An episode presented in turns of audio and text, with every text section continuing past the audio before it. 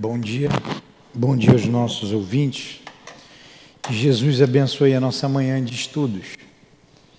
Dando continuidade ao livro Memória de um Suicida, vamos ler o Evangelho, fazer a prece e, e iniciar os nossos estudos. Capítulo 6 O Cristo Consolador, o item 6. Venho ensinar e consolar os pobres deserdados. Venho dizer-lhes que elevem sua resignação ao nível de suas provas, que chorem visto que a dor foi consagrada no jardim das oliveiras, mas que esperem, pois os anjos consoladores também virão enxugar suas lágrimas. Trabalhadores, orai o vosso, arai o vosso campo. Recomeçai no dia seguinte a rude jornada da véspera. O trabalho das vossas mãos fornece o pão terrestre para os vossos corpos, mas vossas almas não são esquecidas. E eu, o divino jardineiro, as cultivo no silêncio dos vossos pensamentos.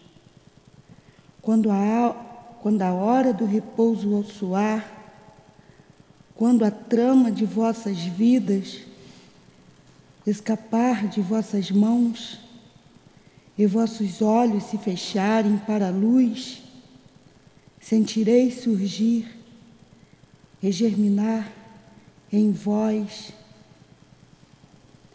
a minha preciosa semente. Nada se perde no reino de nosso Pai, e vossos esforços, vossas misérias, formam o tesouro que deve vos tornar ricos nas esferas superiores, onde a luz substitui as trevas, e onde o mais despojado de todos vós talvez seja o mais resplandecente. Em verdade vos digo, aquele que, aqueles que carregam seus fardos, que assistem aos seus irmãos, são meus bem-amados. Aprendei com a preciosa doutrina que acaba com o erro das revoltas e que vos demonstra o objetivo sublime da prova humana. Assim como o vento varre a poeira, que o sopro dos espíritos dissipe a vossa inveja dos ricos da terra, que frequentemente são muitos miseráveis, porque suas provas são mais perigosas que as vossas eu estou convosco. E meu apóstolo vos ensina: bebei na fonte da viva do amor e preparai-vos, cativos da vida, para um dia vos lançardes livres e felizes no seio daquele que vos criou frágeis, para vos tornar perfectíveis e desejar que, modele, que modeleis vós mesmo a vossa própria argila, a fim de serdes os artesão das vossas, da vossa imortalidade, o Espírito de verdade. Paris, 1861.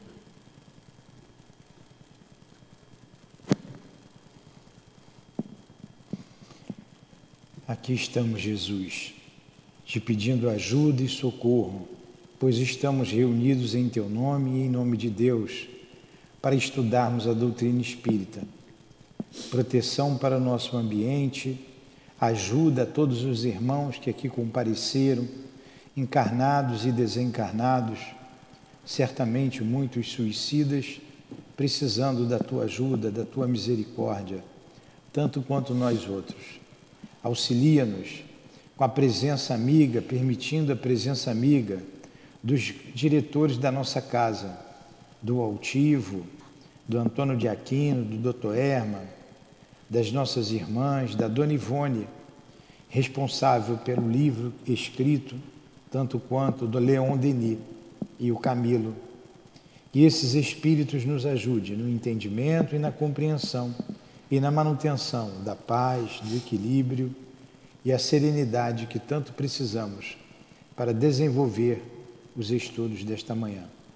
Que seja então em nome desses amigos espirituais, que seja em nome da Dona Ivone, que seja em nome de Jesus, em nome de Deus, nosso Pai acima de tudo, em nome do amor, do amor que vibra nessa casa, em nome do nosso amor, que iniciamos então os estudos da manhã de hoje. Que assim seja.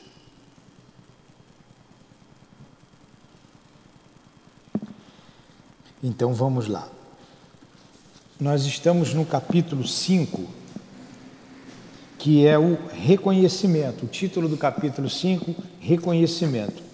O capítulo 4, que teve o título de Jerônimo de Araújo, Silveira e Família, foi o capítulo em que foi narrado, narrada a história da insubmissão de Jerônimo, lá na, na colônia. Assim que eles chegaram na colônia, foram recebidos, foram para o, o,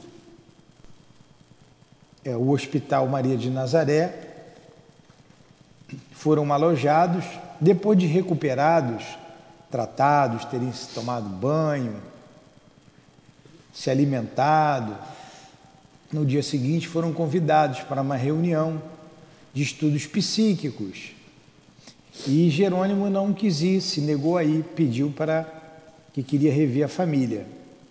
Foi-lhe concedido, ele veio à Terra, a gente viu as lutas que ele passou quando chegou aqui na Terra, vendo a sua família destroçada pelo seu ato impensado. Então mostrou-nos que o suicídio não resolve nem o problema das dívidas que a gente deixa na Terra. Porque os seus credores tiraram da família tudo que eles tinham de bens materiais, a casa, as, as suas, suas coisas, né, seus móveis, tudo foi é, tirado deles para pagar a dívida, porque o Jerônimo se suicidou porque tinha grande dívida com alguns é, credores. Com seu suicídio, esses foram em cima da família e tomaram tudo que tinha. A família foi é, empobrecida, sabemos, foi narrada a história, Jerônimo quis ver, viu que a sua mulher não estava mais em casa, né, sua esposa não estava mais em casa, nem seus filhos, a mulher se prostituía junto com a filha menorzinha, ela era ela usava a filha menor, sua caçula, a Margaridinha, no cais do Porto, lá em Portugal. O outro menino estava preso e ele não quis ver lá as outras duas filhas. Né? Foi um momento de muita dor, retorna ao plano espiritual. No plano espiritual, ele quer falar com o padre, então o padre chamado Miguel de Santarém, um homem é, bondoso, rígido em seus princípios, já tinha sido iniciado, também era um cientista, atendeu Jerônimo e Jerônimo foi para o manicômio. Terminada essa etapa desse capítulo 4, não entrei em mais detalhes, porque a gente estudou bem aqui os detalhes, né? Só para a gente se situar. Entramos no capítulo 5, que se chama o reconhecimento. Passado então esse, esse episódio do Jerônimo, eles então foram para a reunião que foram chamadas. E assistimos, como ele colocou aqui, logo no início do capítulo 5 a uma reunião acadêmica de estudos de experimentações psíquicas. E diariamente eles iam para, para essa, para, foi para essa reunião e diariamente eles iam para um tratamento magnético, quer dizer, tratamento de passes, onde eram devassados nas suas intimidades, nas suas maiores intimidades. Entravam numa sala em que tinha alguns coxins, que a gente interpreta como sofás, e entravam em grupos de 10 e ali tinham seis é, psiquistas indianos que o aguardavam ali e eles não entendiam muito bem o que acontecia, mas se sentiam devassados.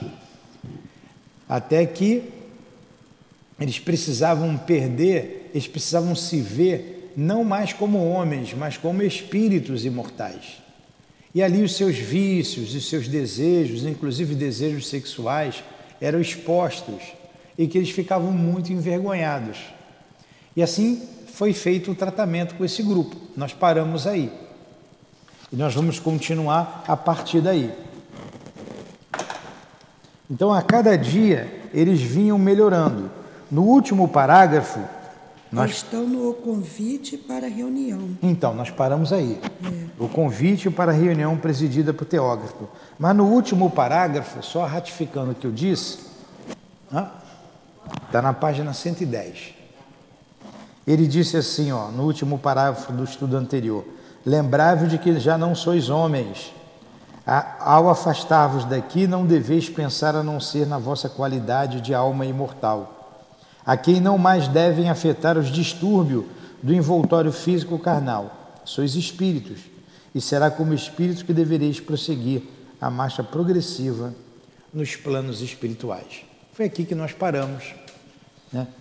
Estavam sendo tratados de seus vícios, das suas dores, coisa que o suicídio tinha imprimido na mente deles aqueles impulsos primitivos. Aí começamos aqui. O convite para a reunião, pode ler, Dilane. Não, estou prestando atenção. O convite para a reunião presidida por Teócrito deixará-nos satisfeitos. Éramos sensíveis a demonstrações de afeto e consideração. Um frêmito de horror percorreu minha sensibilidade ao redor ao reconhecer nas vastas nas vastas assembleia figuras hirsutas desgrenhadas e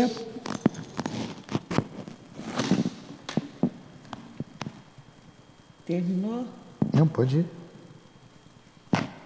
Desgrenhadas e apavorante do, do vale sinistro, conquanto confessasse a mim mesmo encontrá-las algo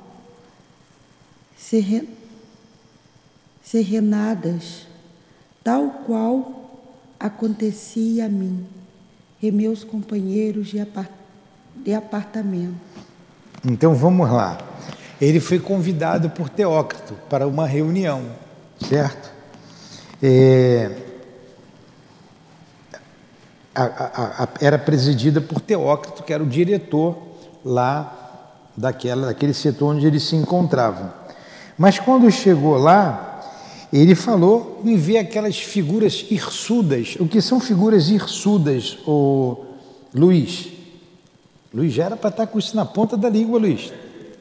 Quer auxiliar mole?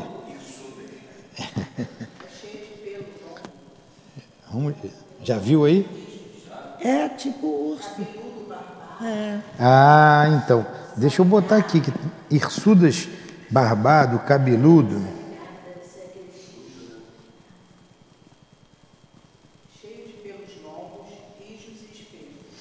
Então, figuras hirsudas, porque eles vieram do vale assim, barbadas, cabeludas, né? desgrenhadas e apavorante do vale sinistro, que é uma coisa desgrenhada, fora do, do, do padrão, né? Toda, todo maltratada, desgrenhada é maltratada. Devia, não estava mais suja porque tomaram banho lá, né? Fala, Luiz. Não, aqui hirsutas. Agora eu hirsutas. É. Hirsutas. É, com H. Hirsutas, então é barbada, cabeluda. Então a gente imagina. E ele levou um susto quando viu aquelas figuras daquele jeito. Não é? Apavorantes até. É, embora ele tivesse, ó, se enquanto confessasse a, minha, a mim mesmo, encontrá-las algo serenas E elas estavam mais serenas. Eram os amigos lá do Vale Sinistro, de onde ele estava. Esquecendo que ele estava igualzinho, né? Ele também estava assim. Conquanto confessasse a mim, encontraram algo serenas, tal quanto acontecia a mim e meus companheiros de apartamento. Ele e os companheiros dele estavam mais serenos, mas tinham recém-vindos do Vale dos Suicidas. Então, ainda apresentava aquele aspecto né, feio, desgrenhado, figuras hirsutas. Eu não sabia o que era hirsuta, não. É, hirsutas. Continua, Dilane. Será útil. Será útil esclarecer que os componentes de nossa falange poderiam ser qualificados como arrependidos. E por isso mesmo, dóceis às orientações fornecidas pelos insígnios diretores do asilo que nos abrigavam. É insígnios superiores, né? Usa as insígnias. Insígnia é aquele que se mostra em superior. Então, essas, esses espíritos já estavam arrependidos, eram dóceis. Diferente do Jerônimo. Jerônimo chegou né, é, revoltado é, e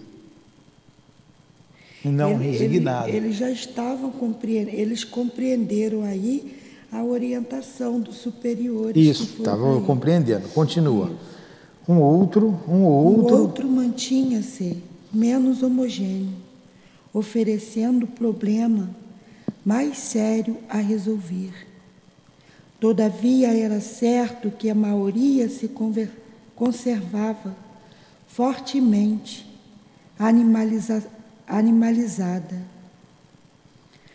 fosse consequência da inferioridade, do caráter próprio ou resultado da violência do choque ocasionado pela bruteza do suicídio. Escolhido. Muito bem. Olha só, nesse grupo, um era o Jerônimo esse. Hã? Com certeza esse era o Jerônimo. É. Um ou outro, esse mantinha, como ele disse aqui, menos homogêneo, oferecendo problema mais sério a resolver. É. Então, a gente tem visto aqui no nosso trabalho, a experiência que a gente tem tido, que muitos têm vindo do Hospital Maria de Nazaré para ser atendido aqui. É, lembra? Tá, tá. É, são esses que ele colocou aqui, os que vêm aqui para a gente atender, são esses que têm esses problemas. E oferecendo, ó, esses oferecendo problemas mais sérios a resolver. Então, na nossa experiência mediúnica, a gente pergunta para o espírito, eles vieram do hospital. Alguns vêm do Vale do Suicida, recebem um primeiro tratamento aqui para os espíritos, já vai para junto dos médiums ali bem mais amenizado, bem mais amenizado. A gente não sabe o quanto, mas mesmo bem mais amenizado, é uma dor que a gente sente, é um cansaço muito grande. Ó, já foram recebidos pelos espíritos, tiveram um primeiro tratamento, já vão para lá com as suas dores. É igual passe de cura. Vão ali na, na, no dispersivo.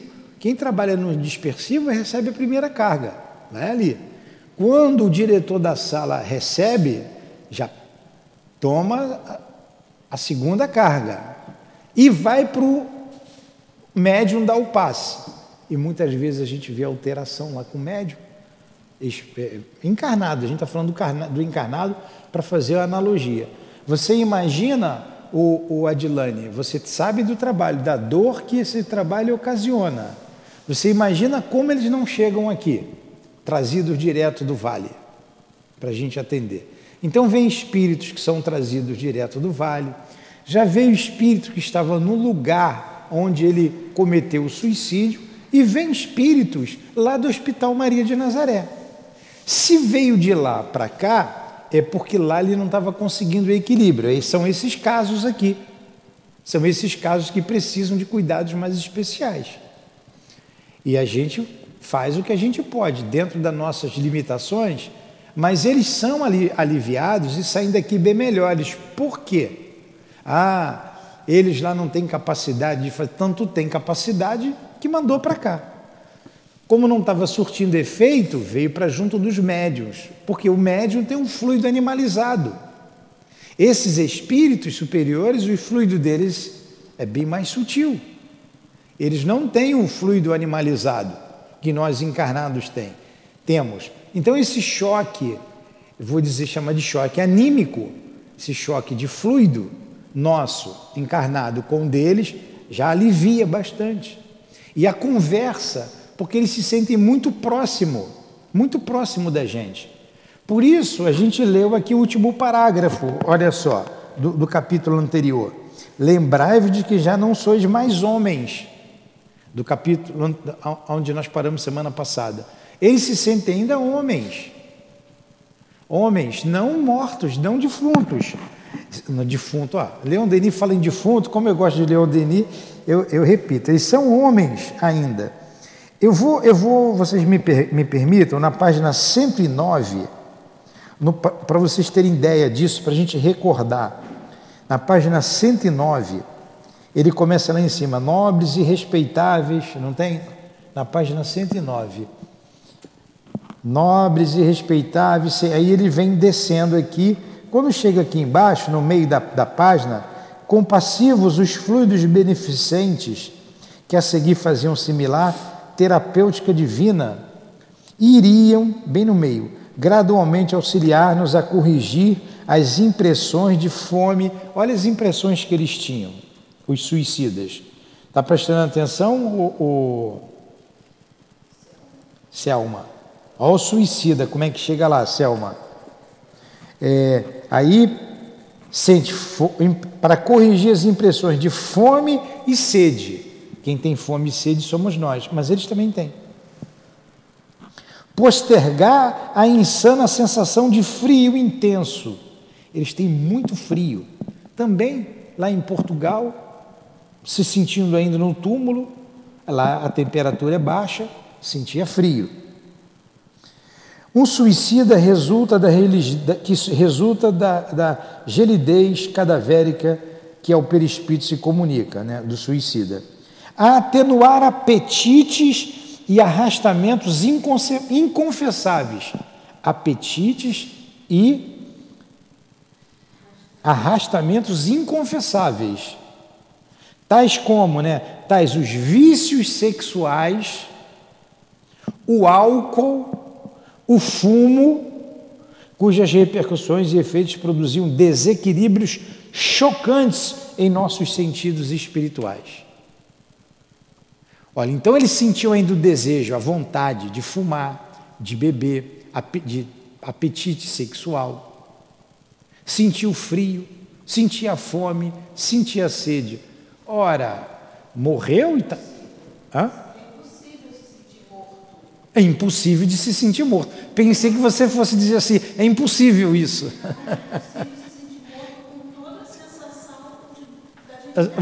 É, toda já é difícil. Imaginar isso é difícil. Exatamente isso. Morto com todas as sensações do encarnado.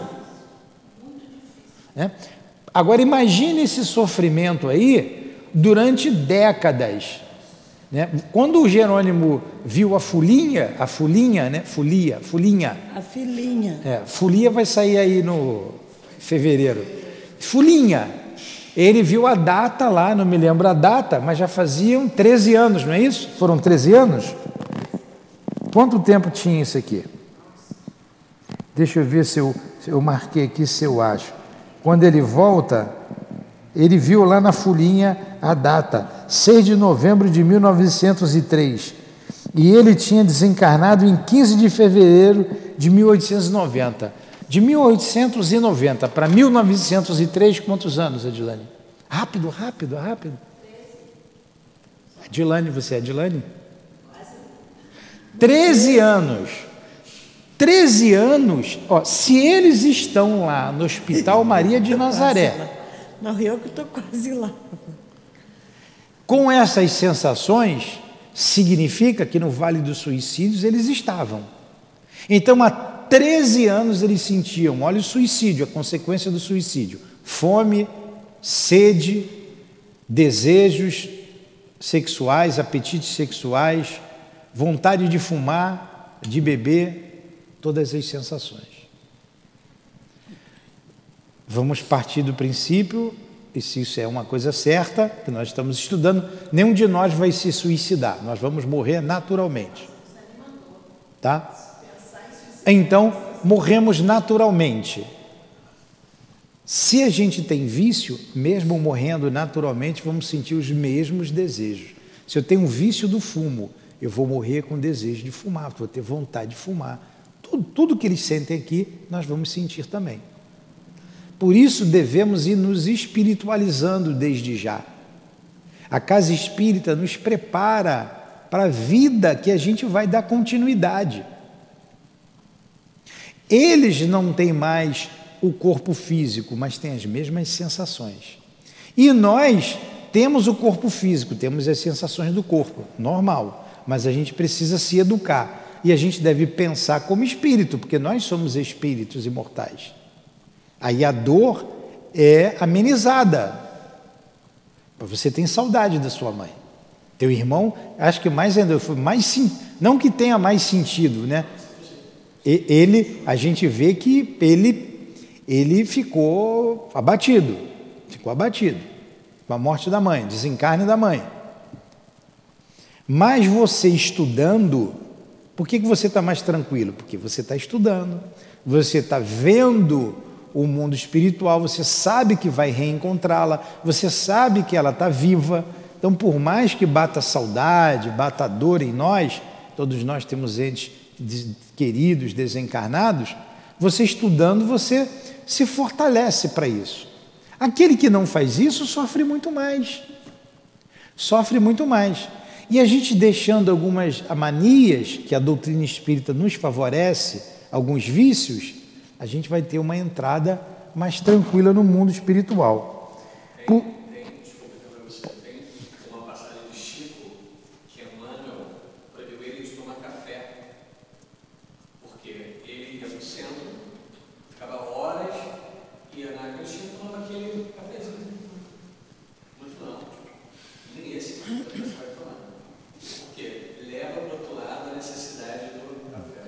não sabia disso.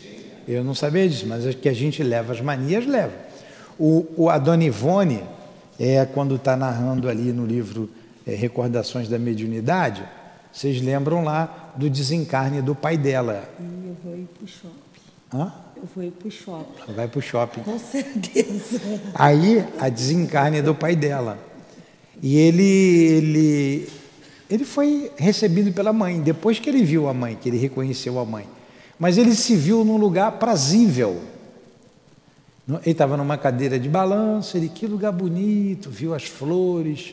É, Para mim aquilo ali era Bougainville, pelo que ele descreve ali. Acho que ele dá outro nome lá das flores, sente o perfume, ouve, ouve o pássaro cantando, ele, que pássaro é esse? Quando ele olha para o lado está o jornal, está o cafezinho, o cigarro. o cigarro. Ele fuma o cigarrinho, ele toma, ele, ele, ele, ele toma o café, ele lê o jornal. É. Você, mas, aí ele diz assim. preparou para ele. Hã? Estava na casinha que a mãe dele preparou. Estava na ele. casa que a mãe preparou. Ele, ele, e ele não, me, não se deu conta de quem levou o café para ele, o jornal e o cigarro. cigarro. Então ele dá a sua baforada lá e depois ele vai. Por que aquilo ali? Aquilo é a criação dele. Ele, como era um espírito bom, ele foi levado para aquele local ali. E ali a criação, ele teve vontade do jornal, apareceu o jornal. Ele criou. É, como isso é forte. Então ele vai precisar de uma educação para se desvencilhar daqueles vícios. O Altivo contou de uma pessoa, ele era espírita. Ele era, eu não me lembro o nome, mas eu vou contar só a história bem pequenininha, que cabe bem aqui.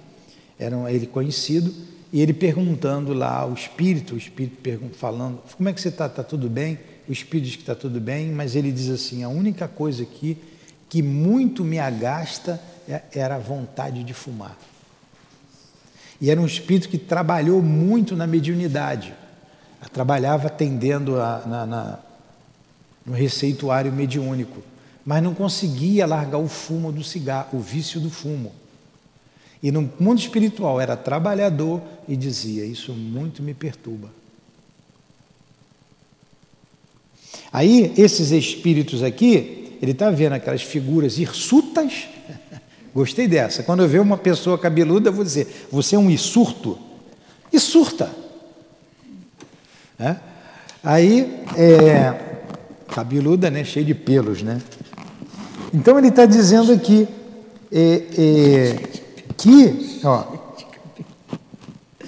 todavia, era certo que a maioria se conservava fortemente animalizada. O que, que ele está dizendo que o espírito se encontra animalizado? É igual um cachorro? Igual não, animalizado é como um homem como homem, fosse consequência da inferioridade do caráter próprio ou resultado da violência do choque ocasionado pela bruteza do suicídio escolhido. Então podia ser problema de caráter, a pessoa era realmente mal educada, ou a bruteza do suicídio. Tem coisas brutais. Você imagina uma pessoa se jogar do 19 andar. É uma morte brutal. Você uma, imagina uma pessoa se suicidar. É, eu tenho um amigo, já tenho amigo não, eu não o conheci, mas oro por ele. Eu lembro, não o conheci, mas eu fui trabalhar num setor de dobragem, de, de paraquedas, de salto, e a gente soube da história de um colega que ele cortou os, os, os tirantes do, do, do paraquedas, tanto principal quanto reserva, ele é. E ele saiu lá, não sei de quantos pés, quantos mil pés de altitude, e veio até o chão. Abriu o principal, o principal, paraquedas principal. Foi aquele pano, né? Foi embora o pano, ele continuou caindo, acionou reserva, o velame foi embora, estou falando do pano, o nome é velame, o velame foi embora e ele bate. Já se vai, aí já se vão algumas décadas. Eu não sei precisar quanto tempo, mas pelo menos uns 50 anos. Pelo menos uns 50 anos, em torno disso daí. A gente tem pedido, estou lembrando dele aqui, só sei o primeiro nome dele, Otávio. A gente pede que Deus o ajude, que Jesus o ajude. Eu sempre lembro de amigos lá do, de trabalho que tiveram, tiveram mortes brutas, né? brutas mesmo, outros também morte de paraquedas, o paraquedas não abriu, bateu, pelo menos uns três ou quatro a gente conhece, e a gente pede por todos. Né? Foram companheiros de trabalho, alguns eu não conheci, outros eu conheci, e na, na, na jornada eu vi alguns colegas perderem a vida. Por imprudência, eu não sei se pela imprudência foi considerado um suicida, e como a gente está aqui no trabalho, estamos falando para ajudar esses espíritos. Tinha um colega muito bondoso, que era um malcher, e ele bateu, né? bateu, veio brincando com o outro, o outro abriu, dele não deu tempo de abrir e bateu. Foi um suicídio, né? foi imprudente. E uma pessoa muito bondosa, muito boa, muito tranquilo, muito educado. É, como ficam esses espíritos? Né? Então pode ser a bruteza, eu estava falando da brutalidade, a brutalidade da morte. Esse, segundo aí esse último que eu citei, não teve a intenção de morrer. Ele foi imprudente, imprevidente, ele não teve a intenção. O outro teve, o outro cortou. A gente chama de tirante, aquilo que sai daqui do peito, não sai aqui dois e dois atrás. Tem um tirante dianteiro, tem um tirante traseiro. Ele cortou, ele dobrava, ele cortou o dianteiro e o traseiro. Dos dois paraquedas. Uma morte bruta, brutal. Um espírito que se suicida com explosivo no corpo é uma morte brutal, muito bruta. Não que as outras não sejam, mas parece que essas são muito mais brutais, não é? Não que se atirar na frente, estou falando coisas duras, mas que acontece, na frente de um carro, ou na frente de um trem, ou no metrô, é bruto. Por isso que ele está dizendo que não sabe dessas dores pelo tipo de morte brutal ou pelo caráter, ou pelos dois.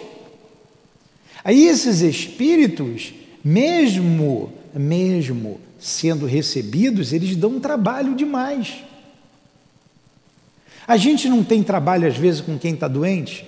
A gente quer fazer as coisas, mas não consegue, ainda mais quando a pessoa tem problemas psíquicos. Vocês já se deram, já se deram relação com pessoas é, depressivas? Já? O depressivo é difícil, porque ele não vê alegria em nada, ele só vê tristeza, ele chora, ele repete a mesma coisa. E tem pessoas depressivas nesse estado há anos. Anos. A gente tem, recebe às vezes aqui pessoas que vêm tomar o passe como último recurso. Ah, estou há 15 anos nesse estado. Não sei mais o que fazer. Daí para um suicídio é muito, muito perto. Então, para a gente lidar com isso não é fácil. E a mesma coisa, esses espíritos chegam lá totalmente desnorteados e totalmente animalizados. Ele estava falando da animalidade, já vou te dar a palavra. Animalidade, animalidade quer dizer, as, os desejos que tem o corpo físico. Para que, que serve a atividade sexual? Para a manutenção da espécie, perpetuação da espécie. O sexo é para isso para reprodução. Espírito faz espíritozinho? Por isso que está no livro dos Espíritos. Ou é, é, a, a, a, o sexo está no organismo. Organismo físico, não é espiritual. Mas como ele está animalizado, deseducado, ele desencarna com os mesmos desejos. Vocês estão entendendo? Ele tem que se educar, porque lá não tem relação sexual. Tem para os espíritos mais inferiorizados. Então, desde já, a gente deve ir sublimando esses, esses desejos em nós. Tanto quanto a vontade do álcool. Lá tem bebida alcoólica? Água tem, água ardente não. Aí o que, que ele faz? Ele não consegue, ele sofre por isso. Ou então, ele não quer tratamento. Ele vai para a terra de novo se satisfazer junto daqueles que se locupletam com álcool, ou com fumo, ou com sexo desvarado. Vocês estão vendo como é que é sério isso? E esses espíritos sofriam tudo isso. Estavam em tratamento por tudo isso. E trazendo para nós, primeira coisa, nunca se suicidar, porque o suicídio não é solução para nada, porque não existe a morte. Dois, e desde já irmos nos educando, educando, trabalhando a nossa mente. Você, Luiz, se morrer essa semana, você vai chegar lá com um copo de café na mão. O Luiz vem tomando café no carro da casa dele para cá e fica ali todo, todo dia ele chega ali com, com a xícara dele. Vai ter uma xícara igualzinha àquela, Luiz. Não tem mágica. É, é. Não tem, vocês estão vendo que não tem mágica? Ah, quando eu morrer, como é que vai ser? Vai ser como eu sou. Vai continuar. Não vai mudar muita coisa, não. Para muita gente não muda nada. Não muda nada. Para muita gente não muda nada. Olha o trabalho que é. Poxa, a gente já tem um trabalhão aqui na casa espírita, a gente cansa fisicamente, emocionalmente, pela carga de trabalho. E porque são poucos os trabalhadores. São poucos aqueles que se convenceram de que tem que trabalhar, não por mim ou pela Dilane, mas pela causa, pelo Cristo. São poucos. Esses não largam a tarefa. Não largam. Mas são poucos. No mundo espiritual é a mesma coisa. São poucos os trabalhadores. Não dá para atender todo mundo. Espera. Espera. Morre, vai esperar. Não tem gente para atender todo mundo. Né? Ontem mesmo aqui tinha uma senhora, ela tem uma mania de falar com a gente assim: vem cá, vem cá. Né? Vem vai, cá. Não vai se moralizando, não, para quando chegar. É. Morreu, ó, tem que ir para aquela casa ali. Aí eu fiz, eu não posso. Caminho, senão vai ficar lá no- na rua sentado. Eu não posso agora atender, espera um pouco. Atender a pessoa, vem cá, eu quero falar com você. Eu falei assim, eu não posso, agora eu não posso. Ela levantou e foi embora.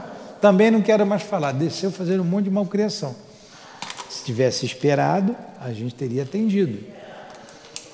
Então, no mundo espiritual, não adianta fazer malcriação, vai esperar. A gente tem que ir desde já fazendo a nossa parte, senão vai esperar e vai esperar muito, porque são poucos os trabalhadores. São poucos. São poucos. E para segurar essa, essa, essa onda que tem aqui na casa, de trabalhos, de dores, só eles mesmo, porque a gente não tem condições. Eles aliviando o máximo para a gente fazer o mínimo. Nós somos poucos trabalhadores, não dá para atender a tudo. A mesma coisa no mundo espiritual. Então vamos lá, continue, Adilane. Fala, fala, o Mônica. É, você ia falar. Você levantou. Alguma coisa? Ó, tem que tomar esse daqui, Luiz, ó. Água pura. Pode?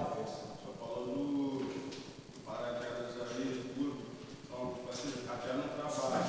Se a pessoa for fazer um trabalho arriscado, se ele assumir aquele risco ali, sem se, Tá ligado? sem se precaver e acabar morrendo, também é considerado suicídio. É isso que a gente estava falando. É, ele tem um trabalho arriscado. Se ele, se ele, ele, o suicídio que você tem intenção de morrer. Eu dei dois exemplos. Um, a pessoa não tinha, ele foi imprudente, foi imprudente, perdeu a vida. O outro teve a intenção, é grave, de se matar. É a mesma coisa. Você tem motocicleta, você sai com a motocicleta sem carteira, bêbado, aí pega um ônibus de frente. Né? Você, você assumiu um risco, você vai responder por isso.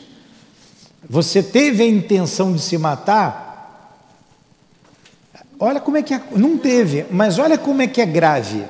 E mais, você sai e atropela uma pessoa num ponto de ônibus e mata. Aí você vai dizer assim: não, eu não sabia, eu não sabia o que estava fazendo. Você vai responder por ter bebido, você vai responder por ter matado, você vai responder por ter sido imprudente. É um peso muito grande. É um peso muito grande. E muita coisa que a justiça do homem não vê, a justiça de Deus não deixa passar. Até a sua intenção. Tudo, viu, Fábio? Fala, Luiz. pode incluir, então, o terceiro também, o cara que é negligente, né? Porque se o cara faz um esporte que é, que é radical, pula de uma ponte lá, no, lá na Islândia, com uma corda de 30 metros, se acertar, o cara vai morrer. Assumiu o risco, foi isso que o Fábio perguntou. Não, só que ele foi se divertir. Ele não foi trabalhar. É, imprudente, negligente, já teve o caso da corda romper, já teve o caso de um mosquetão abrir, já teve. É, já teve. É,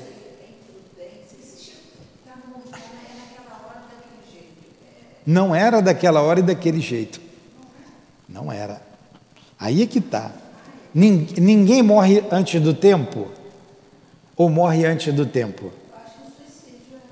O suicídio você morre antes do tempo. E se eu sair daqui bêbado, dirigindo meu carro e meter a cara no poste e morrer? Era para acontecer assim? Era para eu beber? Era para eu sair e morrer? Não. Você assumiu o risco. É, Aconteceu, saí antes do tempo. Saí antes do tempo. Começa, pois é, é melhor ser, é melhor não ser espírita para não saber dessas coisas. Aí você vê, era minha profissão. Eu saltava para salvar. Eu saltava para salvar. Trabalhava num grupo de salvamento e resgate. Então eu saltava para salvar. O objetivo era o salvamento. A gente treinava, treinava, treinava, treinava, treinava. Chegar em área restrita. Já teve, teve uma vez, teve um um médico que saltou e foi socorrer um camarada no navio. Então era para isso, o objetivo era esse. Agora o objetivo é o esporte, a diversão. É um esporte radical. Agora, mesmo ali, esse colega que se suicidou com paraquedas, mesmo ali, há toda uma precaução, há todo uma, um preparo para isso. Você se prepara, você faz cursos, você aprende a dobrar, você aprende a saltar, você aprende a lidar com as panes, como se livrar das panes. Você tem dois equipamentos, você não tem um, você tem dois paraquedas. No seu equipamento tem dois paraquedas.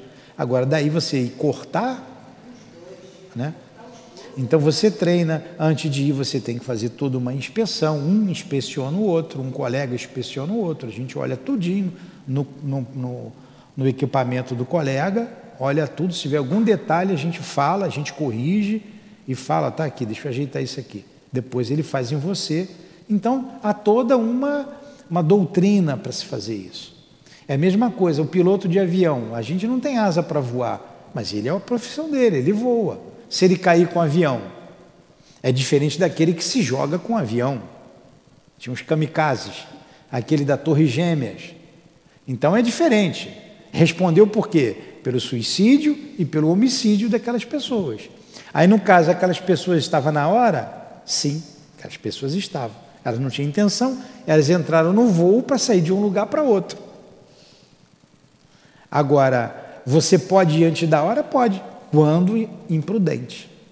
Creio que num futuro, num mundo de, num mundo de regeneração, num, até no mundo de regeneração, mas eu não sei quando, esses esportes radicais não existirão. Você vê o altivo saltando de paraquedas?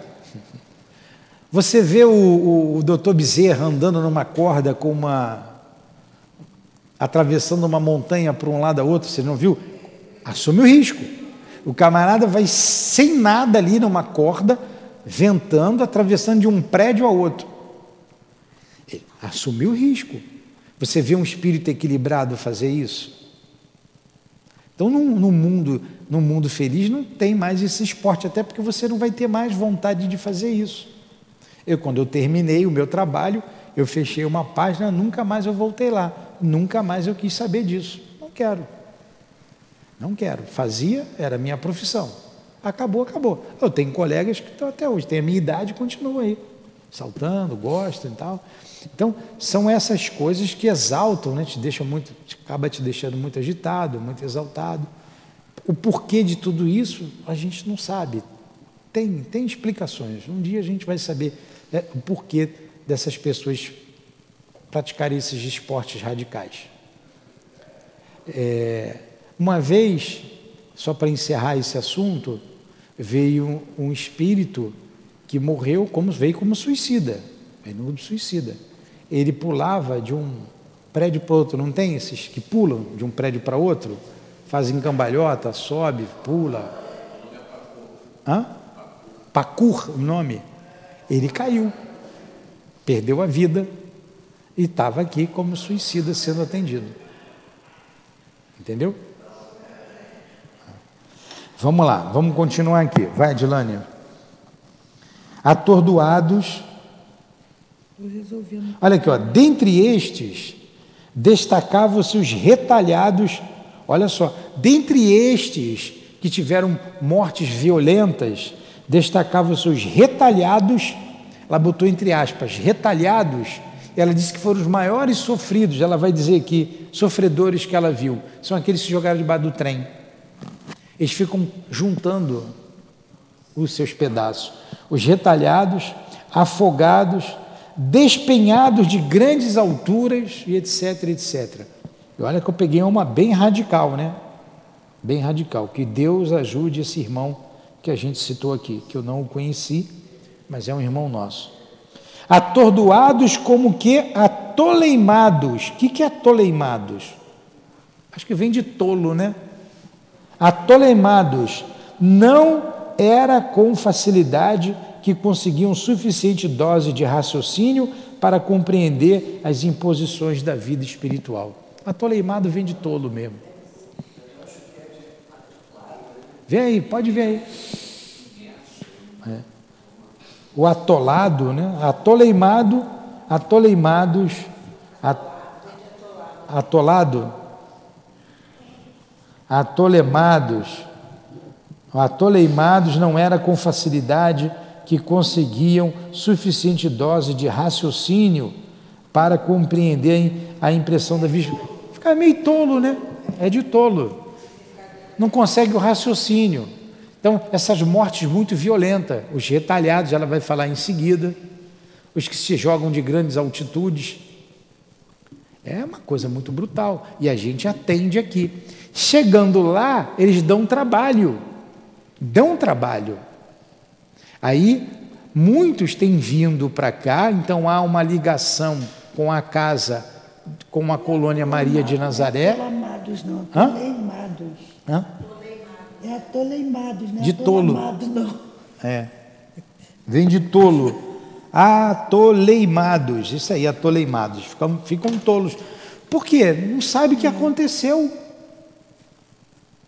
que, que aconteceu comigo? O que, que aconteceu? Você levou um pancadão na cabeça e não sabe o que aconteceu. Estou vivo? Estou morto? Ih, meus pedaços estão ali, traz para cá. Meu Deus. Isso leva décadas. Décadas. No caso do Jerônimo foram 13 anos. A gente tem visto aqui de 50, 60, 70, 100, 200 anos. Você sabe que é o espírito ficar esse período todo revendo a situação dele? Morri? Não morri? O que foi que eu fiz?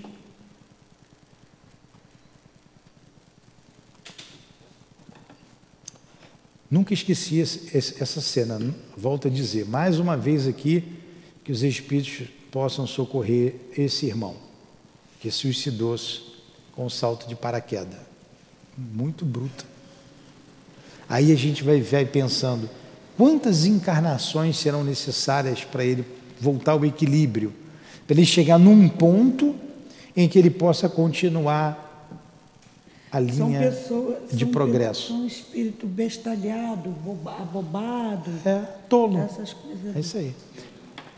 A impressão do choque e do é, choque teve ficou no perispírito. Sim. Tá. Ele lesa o perispírito. Por exemplo, você deu um tiro no ouvido. Ele continua se vendo sangrando anos e anos e décadas por causa da mente dele, na verdade, a mente. Mas quando ele vai lá, é trabalhado lá o perispírito dele, ele vai, vai sendo trabalhado, vai sendo trabalhado. E quando a, aí a marca fica ali, você vai corrigir aquilo plenamente, novamente num corpo físico. Aí você nasce surdo, você nasce cego, você nasce com um problema sério cardíaco. Nós visitamos há muitos anos atrás, já vão mais de, de 20 anos, uma criança, era um bebê ainda, e já tinha, já tinha feito umas cinco cirurgias no coração. Ia para uma, terceira, uma, uma, uma sexta cirurgia, a gente ia lá dar passe, dar passe nele. Como é que um bebê vem com um problema sério, com válvula, tiro no coração? Não tenha dúvida disso, suicídio. Agora, o que, que faz a lei de amor, né? os pais recebem aquele espírito, cuida com todo o amor e carinho, sofre com ele, leva para o médico, leva para existir, ele fica o máximo que ele puder no corpo, que vai ser bom para ele. E se não for, ele já volta para o plano espiritual um pouco melhor e vai reencarnar de novo, porque ele tem que reencarnar rápido. E alguns casos desses só tem uma solução: corpo reencarnar. Aí a gente vê esses espíritos aí, é, porque quase não aparece que os pais escondem ou abandonam. E eles são todos defeituosos. Fala, Luiz. Essa expiação no caso do também é uma reparação? Ainda não. É expiação e a gente não sabe se ali está o final da expiação. Porque ele já vem espiando desde que ele cometeu o suicídio. Ele reencarna espiando, pode ser que ele volte espiando ainda.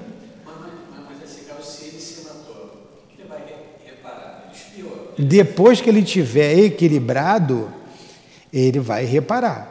Por exemplo, Reparar ele tem, corpo. né? ele tem muita vontade de viver, ele não consegue viver. Por exemplo, a Lurdinha desencarnou. É uma expiação, é uma provação ou é uma reparação? Ou são as três coisas? A gente não sabe.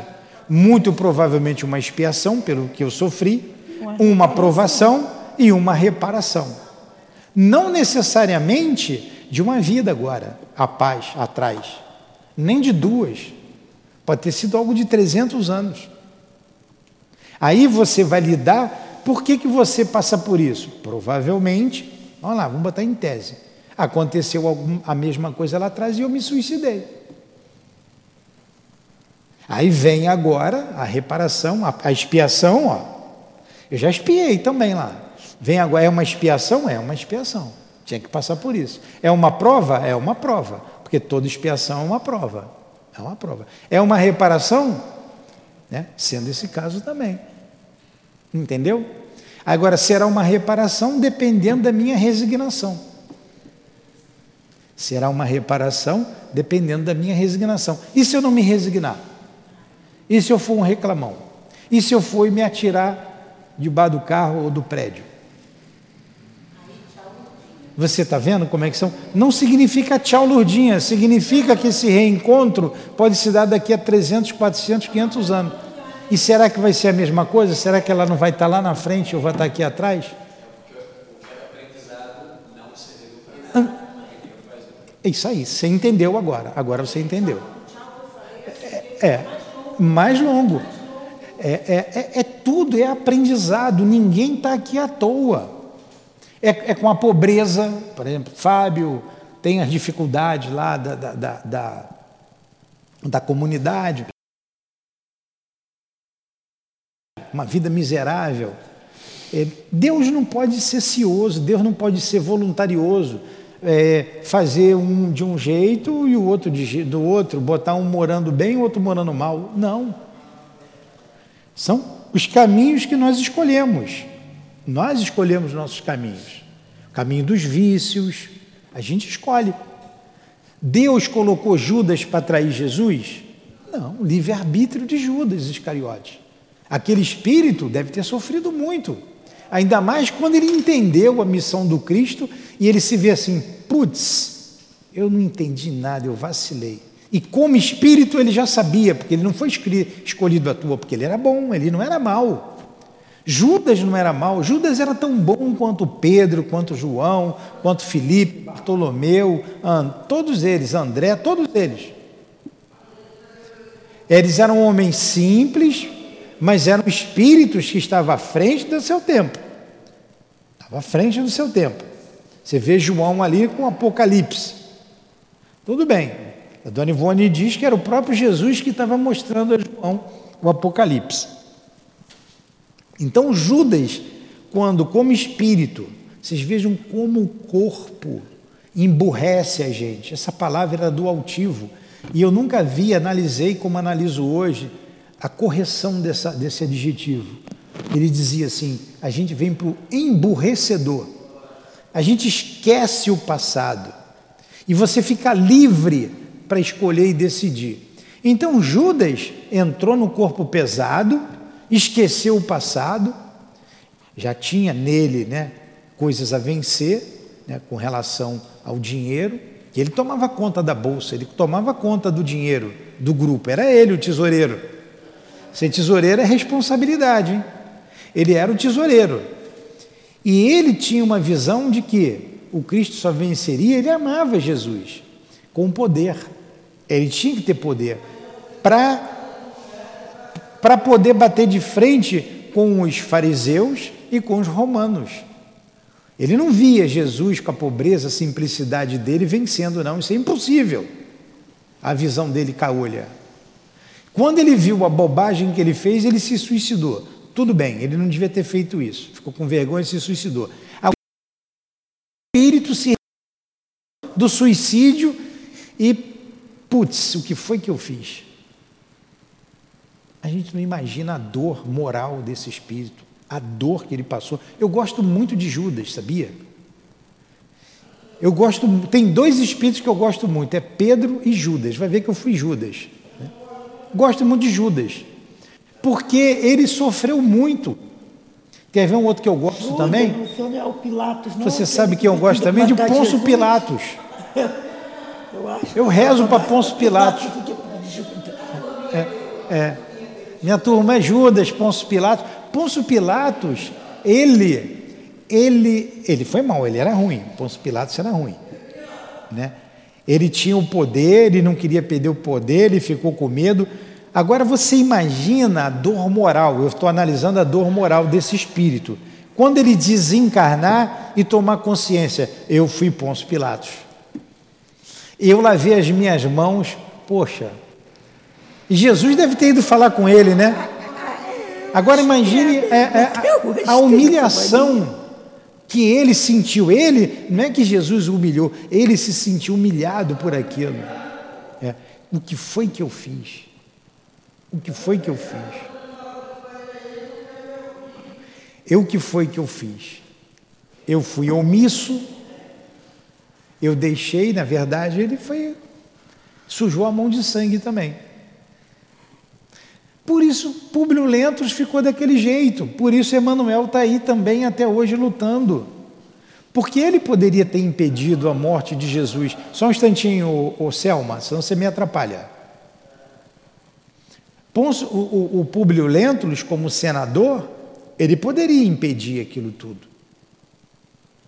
Ô Pilatos, espera aí, porra. Tá vendo que o camarada é justo? Ele curou até minha filha, não faz essa bobagem não. Mas não, o orgulho dele não deixou. Orgulhoso. Orgulho, ele mesmo que diz isso ali, orgulho. O nosso orgulho faz que a gente esteja aqui até hoje. Tá?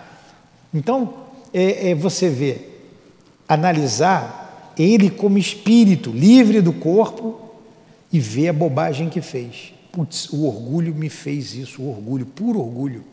Eu não era nada daquilo, eu só tinha aquilo. Aquilo tudo foi passageiro. O que, que, teve, que, que adiantou ter o poder? O que, que adiantou ter o poder? Nada. Entenderam? Entendeu, Luiz? É. é o que ele vê, é o que ele pensa, é o que ele sente. Essa atitude de Judas, não traindo, ia mudar toda a história. Ia mudar toda a história. Públio Lentos, a mesma coisa. Talvez se mudasse lá em Judas, É. nem Públio Lentos ia, ter, ia, mudar tudo? Ia mudar tudo. Ia Jesus ia ter uma morte, ele já sabia que ia ter uma morte violenta, porque o mundo era muito violento. É. Agora é por, por isso que Jesus disse: o escândalo há de vir, É. mas ai daquele que é motivo de escândalo. O escândalo é necessário, mas ai daquele, entendeu? Então vamos continuar esse pedacinho aqui. Ocupavam eles, para Dilane continuar, ocupavam eles o asilo do manicômio. Ó. Esses espíritos estavam no manicômio. Por inúmeras conveniências, por in- inúmeras inconveniências, lê aí, ocupavam eles.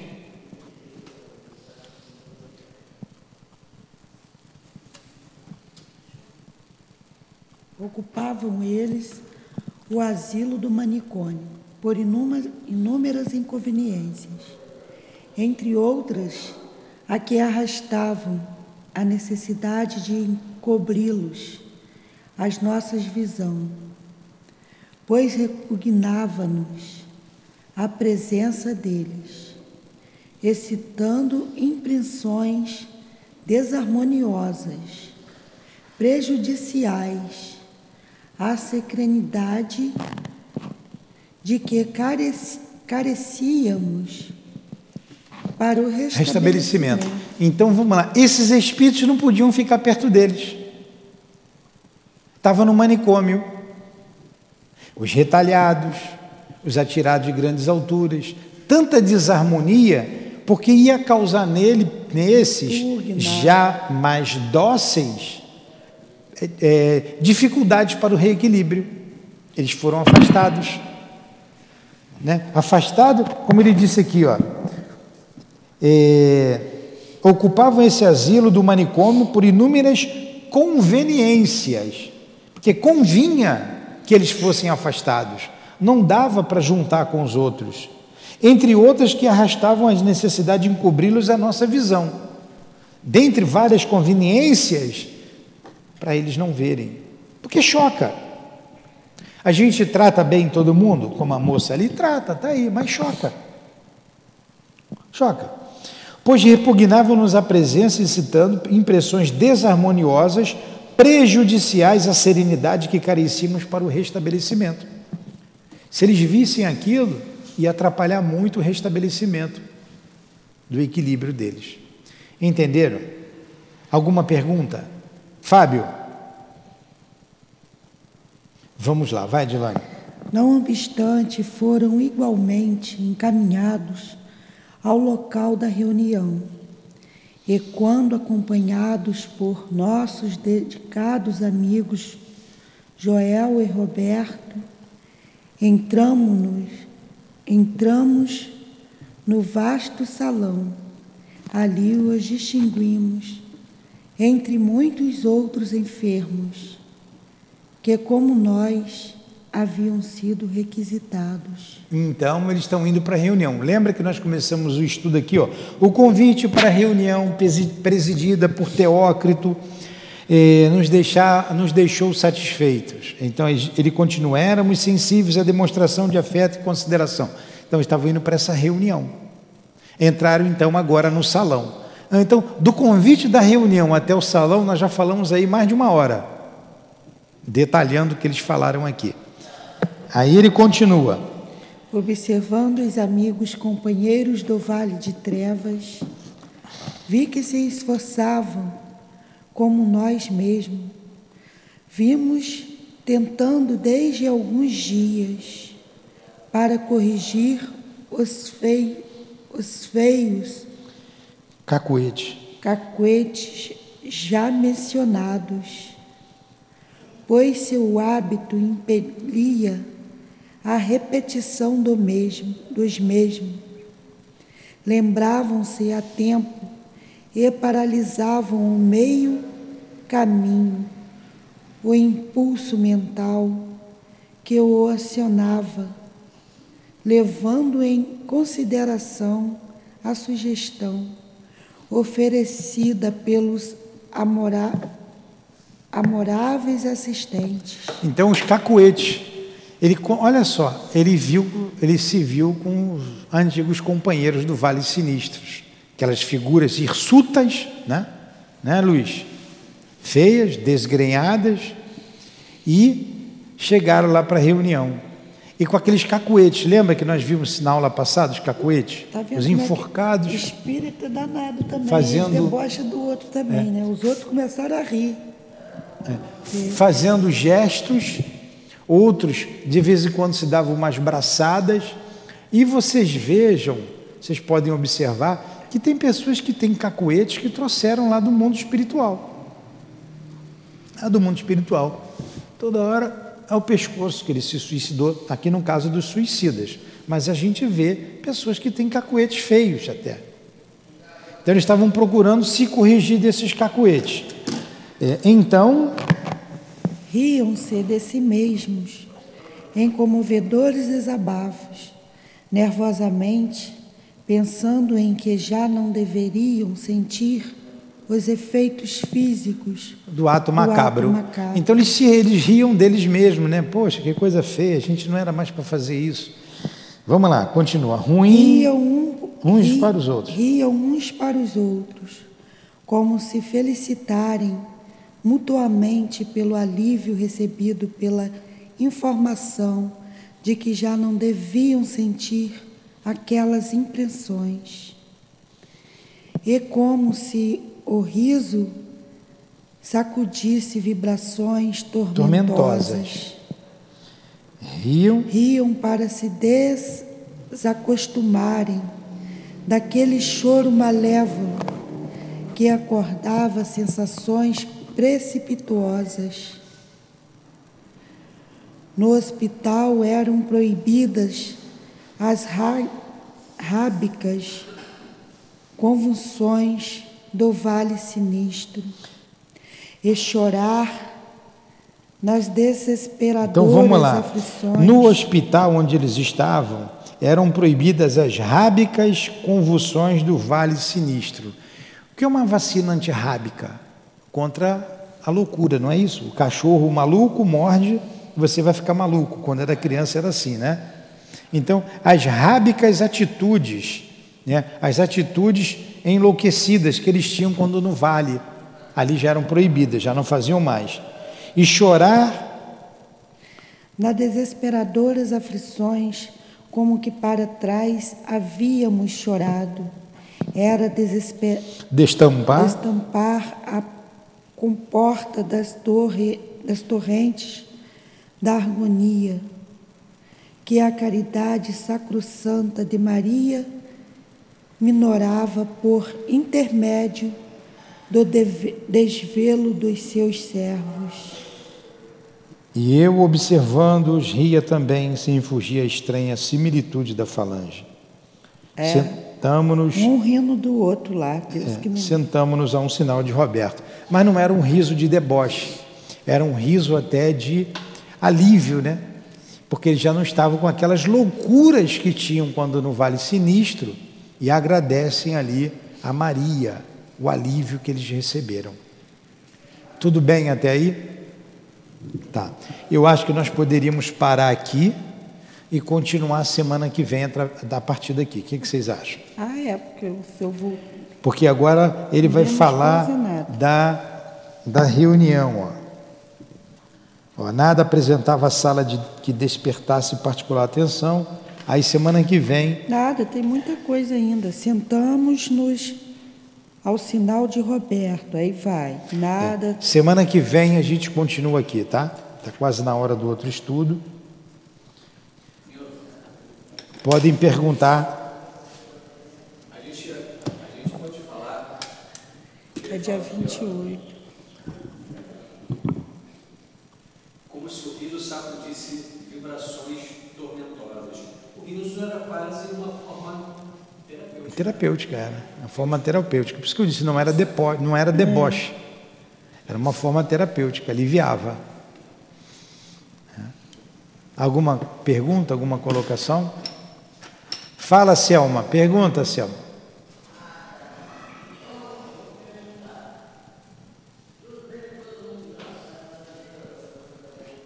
Resumidamente, Selma. Por que, que Judas traiu Jesus? Judas traiu Jesus porque ele quis trair. Ele se confundiu. Ele confundiu. Por que, que Pedro negou Jesus? Porque ele teve medo de morrer. Agora, vê, Pedro depois o que fez. É, olha o que ele fez depois. Judas não se deu a oportunidade de se corrigir. Porque se ele não tivesse se suicidado, certamente ele teria se corrigido daquilo ali. Seria um dos grandes apóstolos. É, é isso mesmo. Agora a gente vai fazer a prece, tá? Vamos fazer a nossa prece.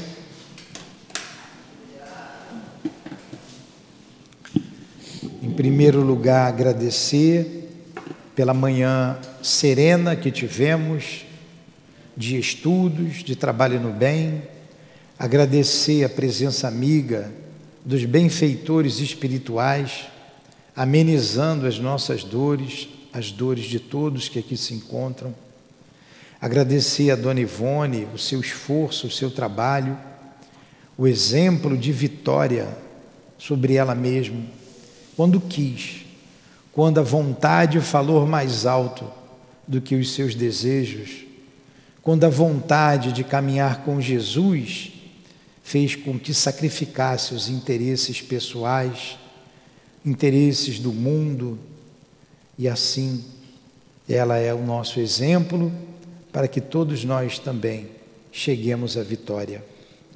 Para isso Deus nos criou, para sermos espíritos vitoriosos no bem, espíritos em harmonia com a grande lei de amor que resume todas as outras leis de Deus.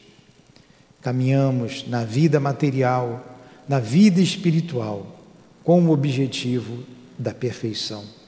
A grande lei, a lei do progresso. E todos estamos fadados a esta lei. Que Jesus nos ajude a vencer. Que Jesus ajude a todos os irmãos aqui presentes a vencerem. Que o perfume das rosas possa invadir os seus olfatos e a beleza dessa flor, como símbolo da esperança, da beleza, possa cada um recebê-la. Ajuda-os, Jesus, que eles tenham sempre esperança em suas vidas.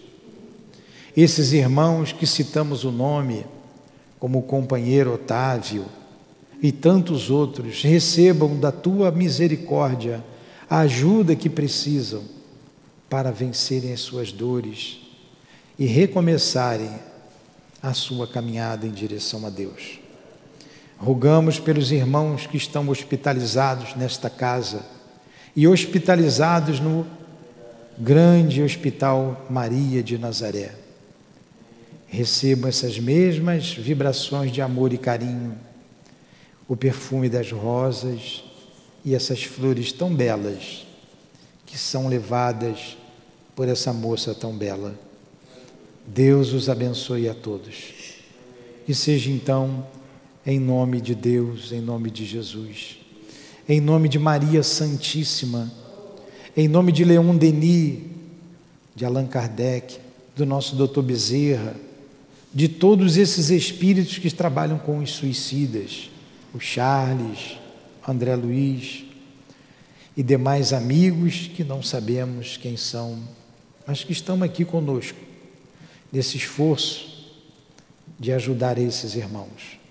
Em nome das nossas irmãs queridas, Cidinha, Neus, Elvira, da minha amada Lurdinha, em nome do doutor Erma, do Baltazar, de Antônio de Aquino, do nosso altivo, diretor da nossa casa, em nome do amor, que o amor vibre sobre todos nós nesse momento, como bálsamo de alívio para todas as dores.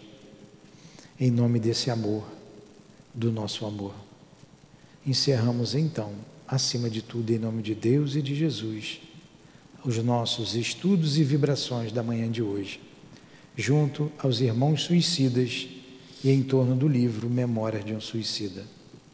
Que assim seja, graças a Deus.